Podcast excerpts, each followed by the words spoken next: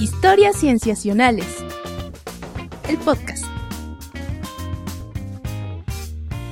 En la Edad Media, la muerte de un rey era un asunto importante. En 1350, el rey Alfonso XI de Castilla lideraba a su ejército en una campaña para recuperar Gibraltar de manos de los musulmanes.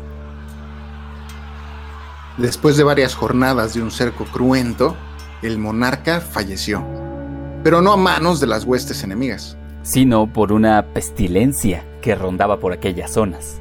Los historiadores hoy creen que es muy probable que el rey Alfonso XI haya muerto contagiado de peste negra. La peste negra, la que ocurrió en el siglo XIV y con múltiples eventos subsecuentes, es considerada uno de los acontecimientos sanitarios más catastróficos de la historia de la humanidad. Se calcula que la tasa de mortalidad fue de entre 30 y 60% de la población europea.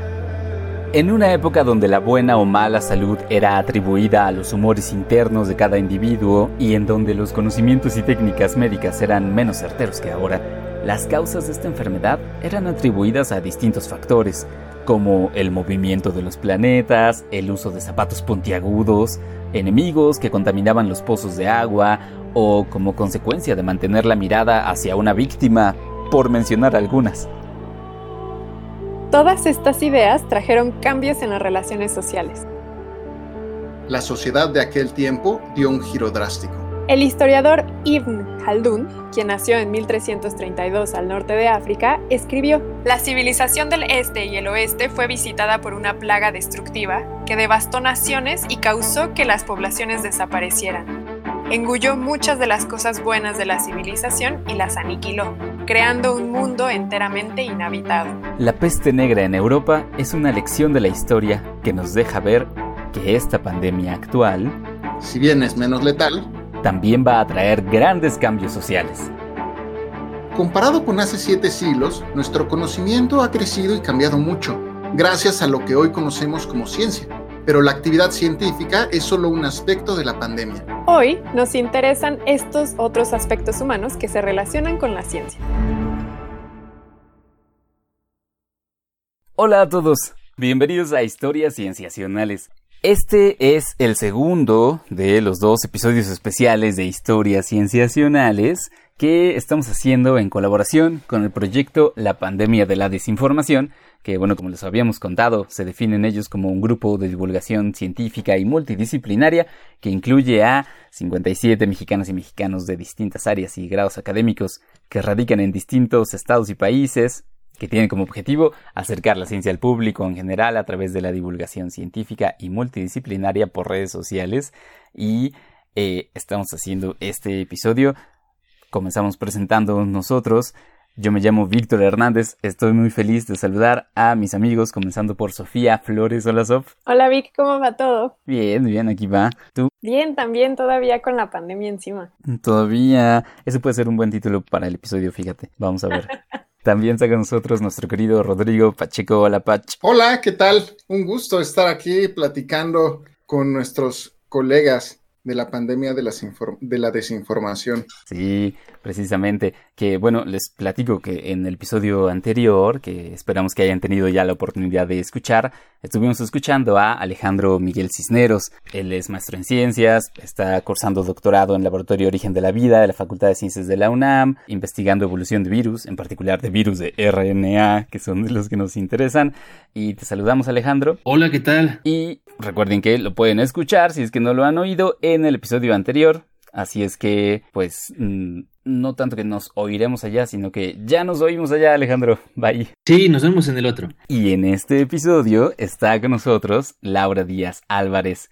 Ella tiene una maestría en enfermedades infecciosas por la University College London de Reino Unido, donde trabajó con VIH, y actualmente hace su doctorado en la UNAM con enfoque en inmunología humana. Nos da mucho gusto saludarla y darle la bienvenida. Hola Laura. Hola chicos, ¿qué tal? Bien, bien, aquí, qué gusto tenerte aquí. Muchas gracias. Gracias por estar con nosotros. A los que nos están escuchando, les recordamos que eh, pueden buscarnos en redes sociales en Twitter, arroba cienciacionales, Facebook, historias cienciacionales, todo con C, o historias cienciacionales, arroba gmail.com, o en cualquiera de las plataformas de podcast disponibles. Amigos, comencemos entonces diciendo de qué tratará este episodio. Hoy vamos a hablar de cómo la ciencia, en particular la inmunología, se relaciona con otros aspectos sociales, económicos y culturales en esta pandemia. Al hacer un acercamiento a diferentes aspectos de la pandemia, se revela que no solo es un fenómeno biológico, sino también es un fenómeno social. Que incluye aspectos culturales, económicos, políticos y por supuesto de ciencia. Miremoslo de esta manera. Toda epidemia involucra contacto entre hospedero y hospedero. Y así las cosas se ponen particularmente complejas cuando esos hospederos son las personas. Este martes, México tiene... Ha habido crisis que nos han unido. Pero esta pandemia en cambio nos ha forzado a estar alejados y comenzamos a desconfiar de los demás. De nuestros vecinos, de nuestras autoridades, de las personas que nos proveen comida, de nuestros profesionales de la salud. Hay muchos aspectos sociales con una considerable presencia en esta pandemia, que nos hacen pensar que es más que un mero fenómeno biológico. ¿Por qué hay personas que no creen en la severidad de los contagios o en la evidencia científica sobre los tratamientos potenciales? Parte de este problema tiene que ver con la comunicación de la ciencia. ¿Cuánto dura una infección por coronavirus? Descubrieron que la cloroquina es eficaz para combatir el SARS. ¿Cuál es el error? ¿Cuál es la falla? El equipo del doctor Quattrocchiotti de la Universidad Veneciana Ca' Foscari revela que existe tanta información acerca del nuevo coronavirus que es muy fácil que cualquier persona encuentre aquella que sea consistente con su propio sistema de creencias. pueden llegar a tener las figuras públicas en la sociedad. Es decir, podemos encontrar información que respalde casi cualquier cosa que decidamos creer. Es lo que la Organización Mundial de la Salud ha llamado infodemia. infodemia. La Organización Mundial de la Salud habló de infodemia. Si a esto sumamos que el conocimiento científico está en constante actualización, el problema puede agravarse. Según expertos de las universidades de Washington y California, al inicio de la pandemia, la información que circulaba no era falsa. Sin embargo, el público hacía preguntas para las cuales no había respuesta aún, como la tasa de mortalidad o la capacidad infectiva del virus. E incluso hoy, todavía hay mucho que desconocemos. Eso, junto con la honestidad de los científicos y científicas de decir que se ignoraba esa información, creó un vacío de certidumbre, lo que permitió que entraran a escena todo tipo de personajes de credibilidad cuestionable y credenciales dudosas, a opinar sobre medicina, epidemiología y demás. El asunto de la credibilidad y la confianza se ha vuelto vital en estos tiempos.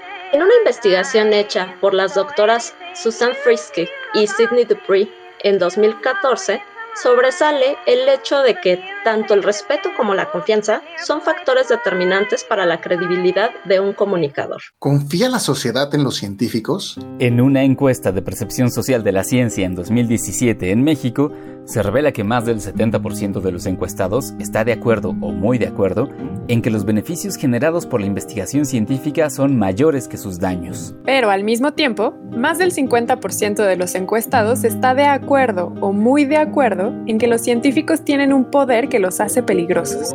Si la población desconfía de los científicos, su legitimidad se ve minada. Y esto puede extenderse a otros actores sociales que basen sus decisiones en la ciencia, como algunos gobiernos han tratado de hacer. El gobierno entregó información detallada a los concejales. El grupo asesor científico honorario del gobierno nacional. Por otro lado, eh, pues como ya lo mencionamos, el uso de cubrebocas.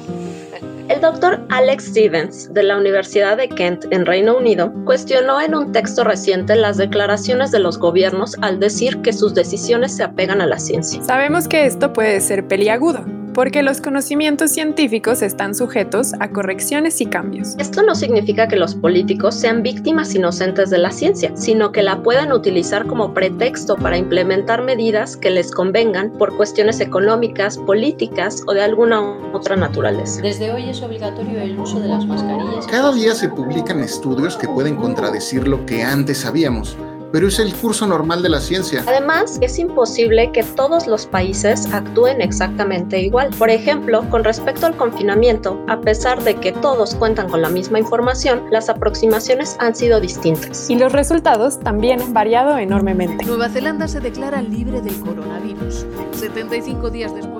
Tremendo Brasil, el país de Latinoamérica con mayor cantidad de contagios. Esto se debe a que es necesario tomar en cuenta factores como la distribución poblacional, las actividades económicas, el flujo de personas, etc. Finalmente, el problema de la comunicación en esta pandemia también pasa por fenómenos psicológicos. En 1986, los psicólogos sociales Jeff Greenberg y Sheldon Solomon desarrollaron la teoría del manejo del terror, que se refiere a cómo la idea de la propia muerte amplifica las creencias esenciales de las personas. Y buscamos reconfortarnos a través de la idea de trascendencia o tratamos de alejar los pensamientos fatalistas. Dichas respuestas son diferentes para cada persona. Algunos pensarán en sus hijos, en la vida después de la muerte, en el legado de su trabajo. Otros buscarán defenderse apoyando reacciones más punitivas a los criminales, mayores recompensas a los héroes, prejuicios contra religiones o países. Este fenómeno puede explicar aquellos excesos y vicios que hemos visto en esta pandemia. Acciones como las compras masivas de papel de baño o gel desinfectante, ataques raciales especialmente dirigidos a los asiáticos, muestras exacerbadas de aprecio o desprecio a los políticos o al personal de salud, aumento de la violencia doméstica, etc. Con todo esto, es claro que las posibles soluciones que la ciencia pueda ofrecer ante esta pandemia tendrán inevitablemente una dimensión humana, además de solo la dimensión científica. A continuación, veamos tres casos. 1. Pasaportes inmunitarios. La aversión a los demás por el miedo a contagiarnos ha sido un catalizador de problemas. Pero, ¿y si pudieras garantizarles a los demás que eres inmune al virus? Imagínate que pudieras portar un documento que lo demuestre.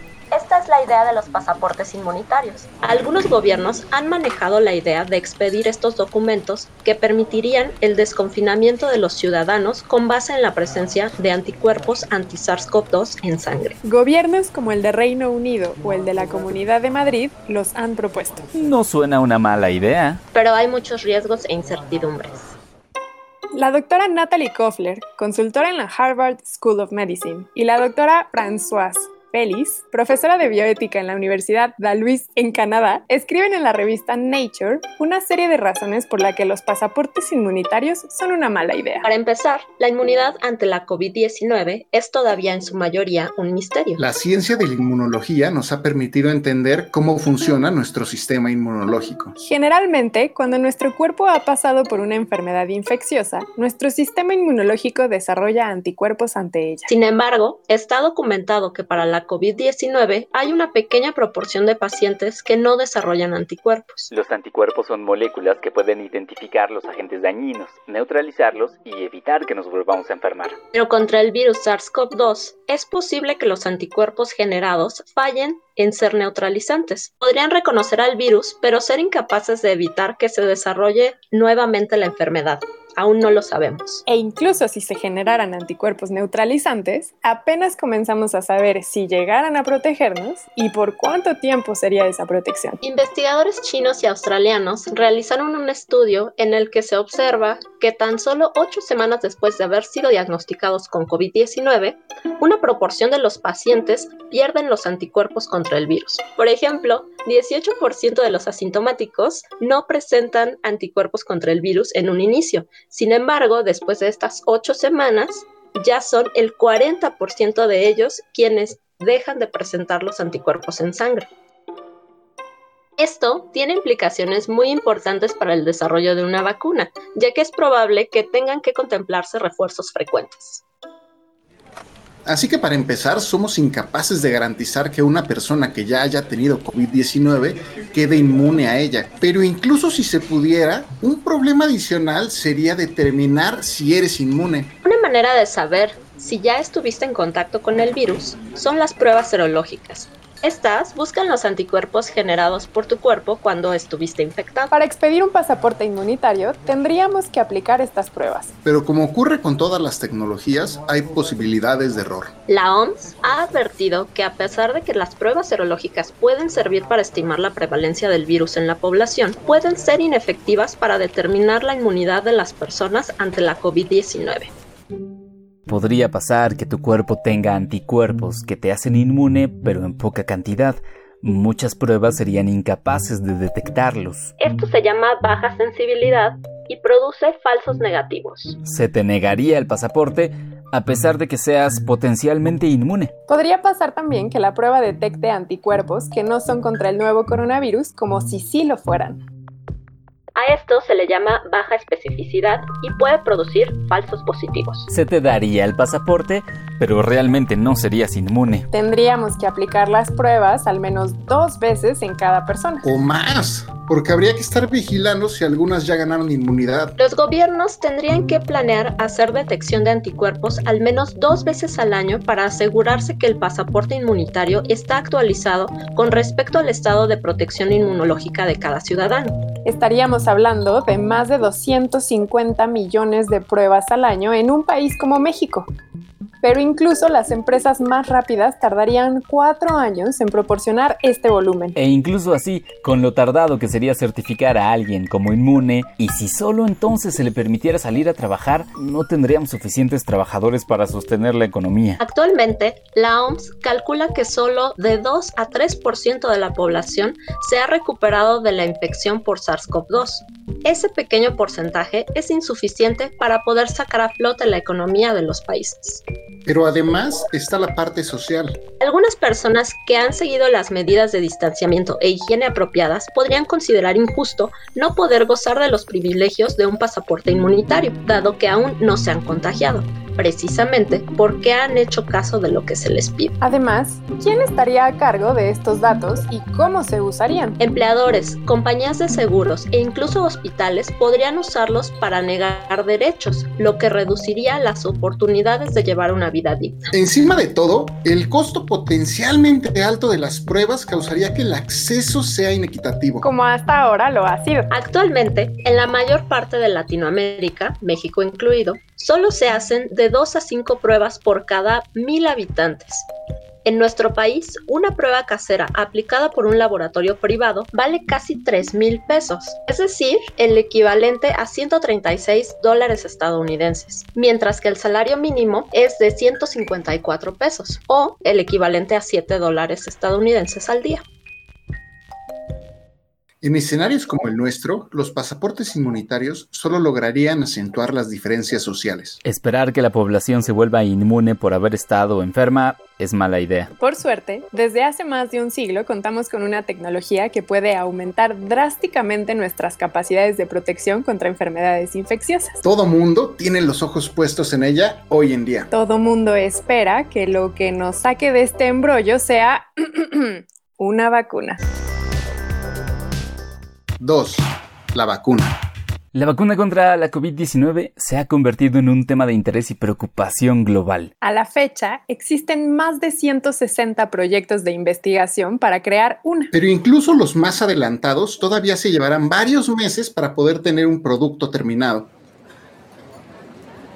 Laura, quisiéramos a ti preguntarte, tú que estás en el campo de la inmunología, se habla de que las vacunas toman de meses a años para poder desarrollarse.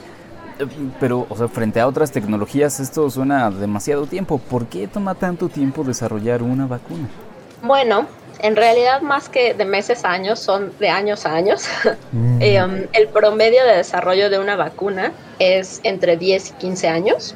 Hay algunas que han tardado hasta 40 años entre la idea inicial y, digamos, la liberación del producto. ¿Por qué tardan tanto? Porque pasan por muchas fases en las cuales se tiene que asegurar que va a ser un producto seguro. ¿Por qué? Porque estamos hablando de inyectar algo en tu cuerpo que produzca una reacción y que no, digamos, que no haga otra cosa que no queramos que haga. Es decir, que tengamos los anticuerpos y las células que necesitamos para protegernos de una infección y que no tengamos otros efectos.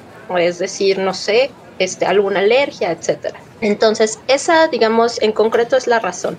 Ahora, tenemos que entender que una vacuna, al ser un producto biológico y un producto comercial, pues en primer lugar tiene que pasar por una fase de planificación muy detallada, donde se hagan, digamos, estudios preclínicos, es decir, donde veamos eh, cuál es la estabilidad de la materia prima, su calidad, su pureza, la potencia, la parte toxicológica, todo eso es antes de pasar a los famosos estudios clínicos. Entonces, una vez que pasamos a los estudios clínicos, que son cuatro fases, tres fases antes de, mm, que se apruebe la vacuna y una fase de monitoreo después de la aprobación, pues bueno, mira, la fase 1 se trata de ver en un grupo muy pequeño de personas, digamos decenas de personas, cuál es la eh, seguridad y la inmunogenicidad de la vacuna, es decir, cuántos o qué cantidad de anticuerpos se obtienen con la formulación que ya se tiene. Y bueno, obviamente que no tengamos algún efecto secundario indeseado.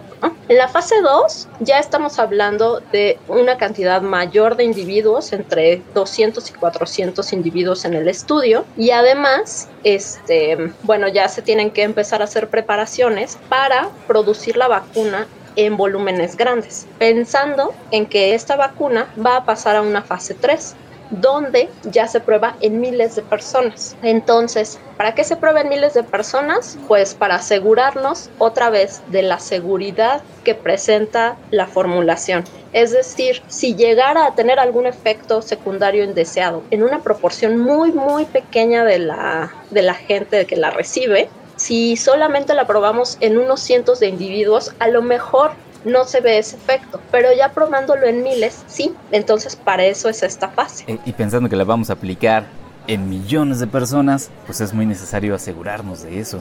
Oye Laura, nosotros a nosotros nos gustaría tal vez tener muchísimas vacunas que funcionen, pero de todos los proyectos que ahora están, eh, ¿qué tan probable es que ellos lleguen hasta las fases finales?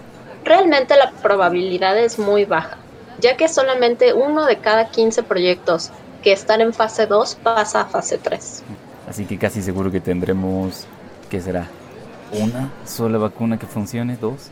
Sí, probablemente.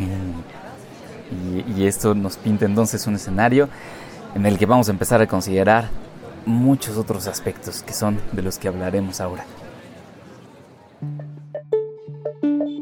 Diseñar y producir una vacuna requiere de una combinación de muchos factores en un país. Primero, claro, una comunidad científica robusta que tenga a gente trabajando en el campo. Pero también que esa comunidad científica sea apoyada con recursos y facilidades, ya sea por medios públicos o privados. Una vez que se tiene una vacuna segura y eficaz, entran en juego los aspectos sociales. Porque una vacuna diseñada contra una pandemia sirve de poco si solo se aplica a una persona. Se necesita la infraestructura para producir esa vacuna en masa. Los programas y políticas públicas para distribuirla entre la población. Y, en muchos casos, la comunicación social adecuada para promover su aplicación. En muchos países de Latinoamérica carecemos de todo eso y nos veremos obligados a comprar dosis de otros países. Y si quieren saber hasta finales de los años 80 del siglo pasado, México fue una potencia en producción de vacunas.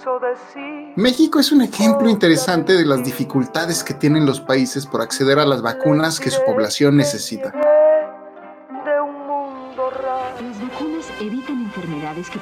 Por medio de la empresa estatal Birmex, México tenía la capacidad de producir, almacenar y distribuir vacunas propias y hasta las exportaba a 15 países.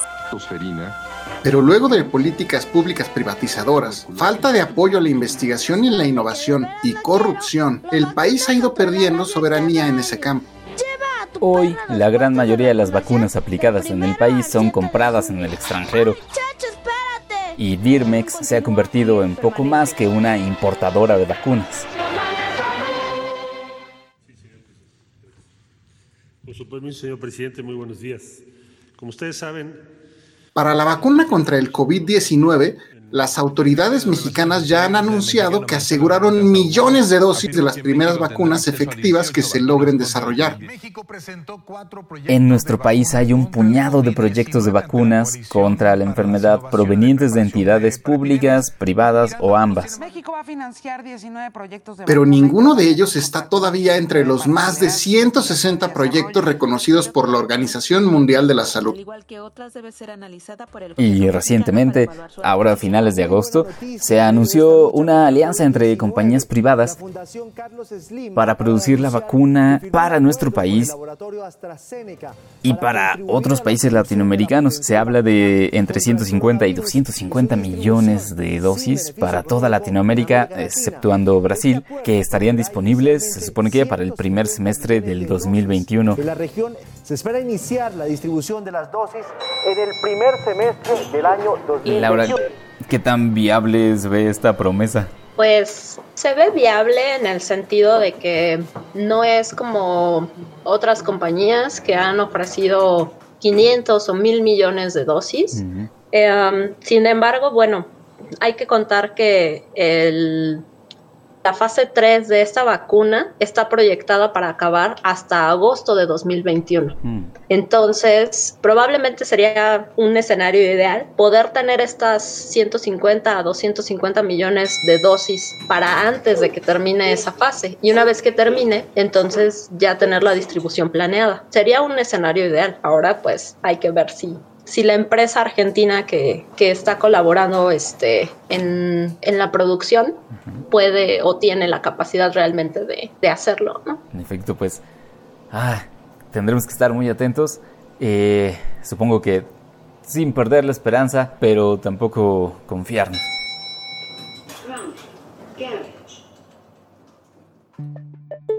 Esto nos hace ver que una vacuna es al mismo tiempo una tecnología biológica que necesita de ciertas condiciones sociales para que tenga la mayor eficacia posible. Al igual que una pandemia es un fenómeno biológico y social, una vacuna también es una tecnología biológica y social. Esa dimensión social se vuelve muy clara al hablar de un tema que también se ha convertido en uno de mucha discusión. 3. Inmunidad de rebaño. El que las personas dentro de una población se enfermen por la adquisición de un elemento infeccioso es parte de un fenómeno natural. Cuando la mayoría de las personas son inmunes a dicho elemento infeccioso, de manera indirecta le proveen amparo a aquellas que no lo son. Esto es lo que conocemos como protección o inmunidad de rebaño. Y para explicar mejor la inmunidad de rebaño, vamos a pedirle a Vic que nos sirva de actor. Claro, eh, que voy a ser la figura histórica que organizó a la población durante la pandemia o, o el científico que lideró la investigación que finalmente culminó en la vacuna. Mm, eh, bueno, por ahora te vamos a pedir que salgas de tu oficina después de un largo día de trabajo y... Uh, ok, bueno, sí, lo que sea por la ciencia. Eh, me pondré mi cubrebocas. Ah, bueno, estoy en la calle. Vic se encuentra a la salida de la oficina, parado en la esquina de una avenida, esperando para poder cruzar al otro lado. Ah, qué día tan productivo ha sido hoy. Logré montar todos mis experimentos de esta ronda. Mientras aguarda, Víctor se encuentra acompañado de muchas personas que, como él, esperan a la señal del semáforo, cuando sorpresivamente comienza a llover. Uh... Qué mal día para olvidar el paraguas. Uh, amigos, para los fines de este ejemplo y haciendo uso de la magia de la producción, ¿puedo tener un paraguas? Mm, no, Vic, no, sigamos así. Afortunadamente, unas cuantas personas que esperan junto a él abren sus sombrillas. Y al menos mientras nuestro protagonista espera la luz verde, se resguarda de la lluvia gracias a ella. ¡Qué bien! Esto me permitirá llegar a la parada del autobús tan seco como se pueda. Eh, eh, ¿Me puedo pegar a, a, usted, señor? Para poder hablar de inmunidad de rebaño contra un cierto patógeno, es necesario que entre el 70 y el 90% de la población esté protegida, lo que es equivalente a que 4 de cada 5 personas deben ser inmunes a un patógeno dado. O lo que es lo mismo, gracias a que 10 personas esperábamos en ese alto, yo y otro incauto pudimos resguardarnos de la lluvia por unos segundos. Muchas gracias, señor. Una vez explicado el concepto de inmunidad de rebaño, lo conveniente es preguntar qué se necesita para alcanzar dicha situación. Para empezar, es indispensable contar con suficientes personas infectadas, pues así sus cuerpos tienen lo necesario para desarrollar dicha inmunidad. Recordemos que el entrar en contacto con un patógeno y superar su virulencia hace que el sistema inmunológico tenga un registro de dicha infección para futuras referencias. Sin embargo, que el 70% de una población se infecte toma tiempo. Tan solo visualicen que en un estudio reciente publicado en la revista The Lancet, se demostró que a partir de una muestra de 60.000 españoles, es posible estimar que el 5% de los ibéricos han desarrollado inmunidad al SARS-CoV-2. Este número baja a un 3% en las regiones costeras por ser las menos expuestas a los brotes epidémicos, pero sube a un 10% para el personal médico por su compromiso con la pandemia. Nos gustaría tener un estimado de cuánto tarda una población en alcanzar inmunidad de rebaño y, y de tenerlo, saber también qué parámetro nos permite decir si es mucho o poco tiempo.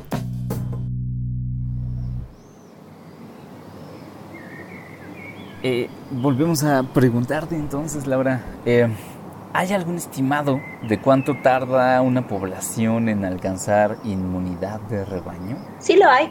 Lo primero es saber que la inmunidad de rebaño no se alcanza con el mismo número de infectados para todas las enfermedades.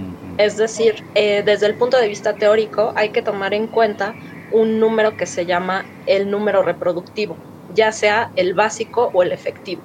¿A qué me refiero con esto? El número reproductivo es el número de casos secundarios generados por la presencia de un individuo infectado en una población completamente susceptible.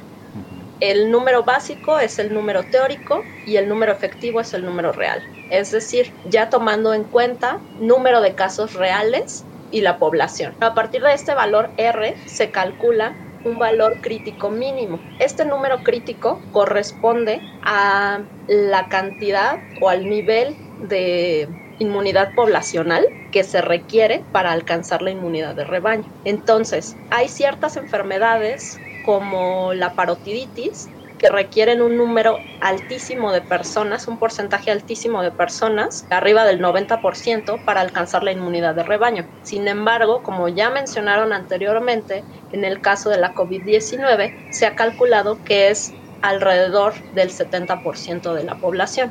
Y entonces, para saber como que cuánto tiempo nos tomaría llegar a ese 70%, ¿qué, qué necesitaríamos saber? Desafortunadamente es muy difícil hacer un cálculo en tiempo. Realmente lo que la estadística y lo que la teoría te da es la cantidad de personas que se necesitan para alcanzar la inmunidad de rebaño. Entonces, pues repito, ¿no? Es en el caso de SARS-CoV-2, pues es alrededor del 70%. Ok, bien, nos quedamos entonces con eso. Esperar a que al menos un 70% de la población sea inmune a un patógeno en específico puede ser perjudicial para un grupo en particular. Por lo general resultan ser los niños o los adultos mayores los más afectados, en tanto que sus sistemas inmunológicos son vulnerables. A esto debemos sumar el hecho de que los patógenos que tienen tasas de mutación rápidas hacen que debamos tener una protección constante con el paso del tiempo, una que dé seguimiento a esos cambios genéticos. Eh, Laura, tenemos otra pregunta para ti. Sabemos que la influenza es una enfermedad para la cual necesitamos actualizar la protección inmunitaria cada año. Eh, hasta ahora, por lo que sabemos sobre la respuesta inmune del SARS-CoV-2, bueno, ante el SARS-CoV-2, ¿será posible vislumbrar el día en el que efectivamente logremos alcanzar inmunidad de rebaño, ya sea pues infectándonos o vacunándonos? Yo quiero ser eh, optimista en cuanto a eso y quisiera decir que sí. Eh, claro, es un poco difícil comparar a SARS-CoV-2 con el virus de la influenza o los virus de la influenza, eh, ya que, bueno, su genética es un poco distinta, pero bueno, datos que se han visto hasta ahora, como que sí se generan anticuerpos neutralizantes en los pacientes recuperados de COVID-19, a pesar de que aún no sabemos realmente cuánto duran esos anticuerpos en, en circulación, pues nos hacen pensar que sí, que sería posible alcanzar en algún momento la inmunidad de rebaño. Nosotros quisiéramos entonces también adoptar ese optimismo tuyo. Ah, porque por ahora se ve lejos todavía, pero esperamos estar en el camino entonces. Dar tiempo y esperar a que ocurra la inmunidad de rebaño sin contar con una política pública que cuide de la población o incluso sin tratamientos clínicos es éticamente cuestionable. En esta ventana de tiempo, un buen número de personas pueden enfermar y saturar los sistemas de salud haciendo que se deban tomar decisiones para proteger a unos por encima de otros. Además, otra acción que debe acompañarse para alcanzar la inmunidad de rebaño es practicar el aislamiento social y el distanciamiento físico, lo que tiene repercusiones importantes en las actividades económicas y sociales. De ahí que decisiones como la del Reino Unido, nación que decidió retrasar las medidas de aislamiento en espera de que su población se contagiara de SARS-CoV-2 para alcanzar la inmunidad de rebaño, sea un evento controvertido. La inmunidad de rebaño es ese escenario ideal que debemos alcanzar, pero ante un patógeno que amenaza con mayor fuerza a cierto sector poblacional, como personas con antecedentes o comorbilidades, dejar que ellas se infecten sin una vigilancia adecuada es riesgoso. Ante este escenario, la mejor estrategia es contar con un catalizador que dé certidumbre y seguridad. Esas son las vacunas. Para algunas enfermedades, como la varicela o la polio, alcanzar la inmunidad de rebaño fue solo posible hasta que las vacunas respectivas llegaron. Sin embargo, como todo en la vida, lo bueno toma tiempo. En Estados Unidos la vacuna contra la polio comenzó a estar disponible en 1955, pero fue hasta 1979 que el país se consideró libre de ese padecimiento. Pero también es una realidad que el movimiento antivacunas quita margen de maniobra para alcanzar la inmunidad de rebaño de muchas enfermedades infecciosas que se consideraban erradicadas o controladas, como hemos visto con el resurgimiento del sarampión. ¿Será posible alcanzar inmunidad de rebaño incluso si un fragmento de la población se rehúsa a vacunarse? En Estados Unidos, el doctor Anthony Fauci, su director del Instituto Nacional de Alergias y Enfermedades Infecciosas, ha mencionado que es poco probable que el país norteamericano tenga niveles óptimos para aspirar a una inmunidad de rebaño como consecuencia de los grupos antivacunas. Las encuestas recientes en Estados Unidos indican que solo una tercera parte de su población estaría dispuesta a vacunarse contra la COVID-19. Las personas que se oponen al uso de las vacunas argumentan razones basadas en datos falsos, erróneos, mal interpretados o simplemente malintencionados. A esto debemos sumar que una vez que se tenga la vacuna, tomará tiempo distribuirla entre todas las poblaciones humanas ¿Seremos testigos de la desigualdad en el acceso a los servicios de salud a nivel global? ¿O será esta una gran oportunidad para demostrar que todos como humanidad podemos organizarnos y coordinarnos por el bien común? Tal como lo dice la antropóloga Heidi Larson, la inmunización es uno de los más grandes experimentos a nivel mundial sobre la colectividad y la cooperación en tiempos modernos. Ella cree que para que el uso de las vacunas aumente, se debe inspirar al público para protegernos los unos a los otros.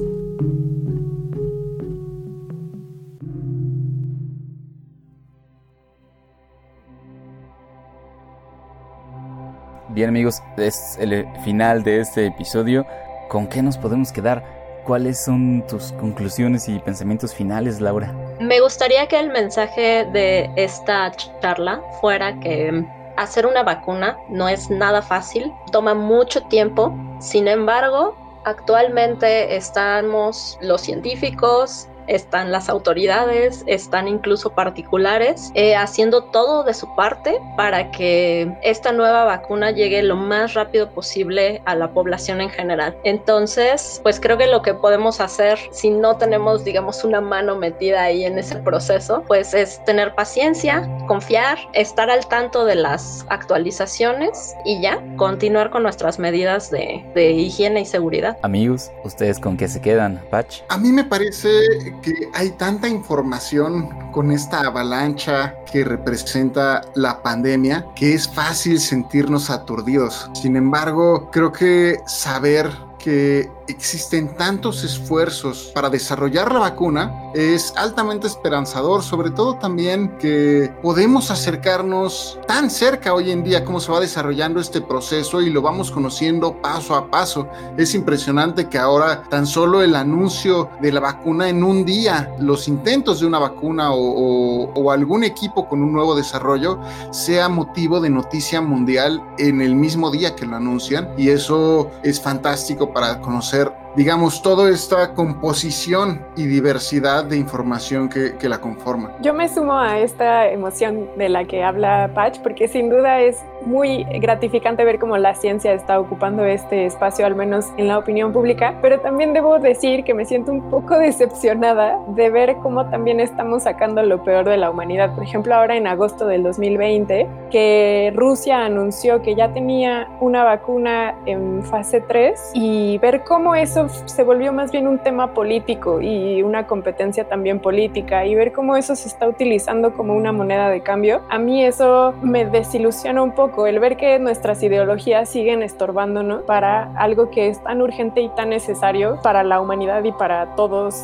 eh, los que habitamos este planeta, no nada más para los humanos. Entonces, deseo, la parte positiva mía desea que sí salga una buena historia de todo esto, pero puedo entender que también no todo siempre es positivo y que tiene sus bemoles y por ejemplo veo estos. Y en general, ya manera de conclusión también me gusta mucho ver cómo los componentes de la producción científica o de la actividad científica están ahí presentes, como hemos discutido sobre artículos científicos que se, se revisan, los que no se revisan, algunas situaciones de poder también en la misma comunidad científica que permite fast track la producción de la vacuna, de cómo estamos discutiendo este tema, no sé, muchos conceptos de la producción científica que están aquí presentes y que me encanta que los estemos viendo en tiempo real, todos muy apachurrados pero presentes. Sí, definitivamente. Yo también me quedo con eso, con que prácticamente toda actividad científica en tanto que está hecha por humanos tiene estos factores en mayor o en menor medida, pero esta situación en particular, como está tan en el ojo público,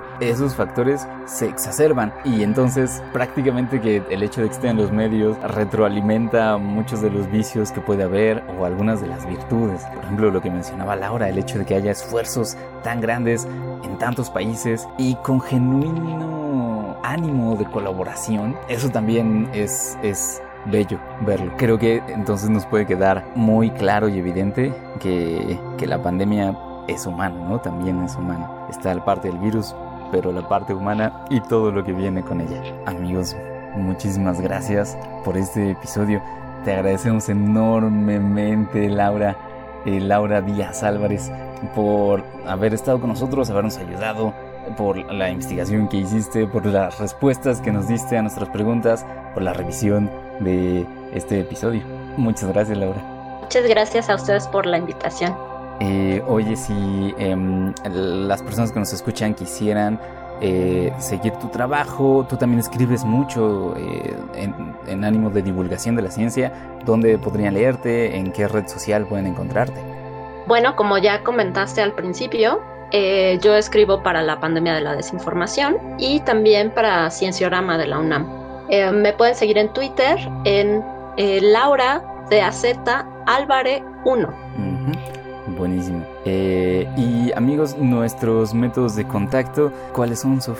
Estamos en Facebook como la Historias Cienciacionales, en Twitter como arroba cienciacionales. También cualquier estrategia de streaming que ustedes prefieran, ya puede ser Spotify, SoundCloud o en la aplicación de podcast del software iOS. También ahí nos encuentran como Historias Cienciacionales. Y en caso de que nos quieran mandar un correo electrónico, estamos en historiascienciacionales.gmail.com. Y ya de manera personal, estamos también en redes sociales. ¿Quién quisiera comenzar?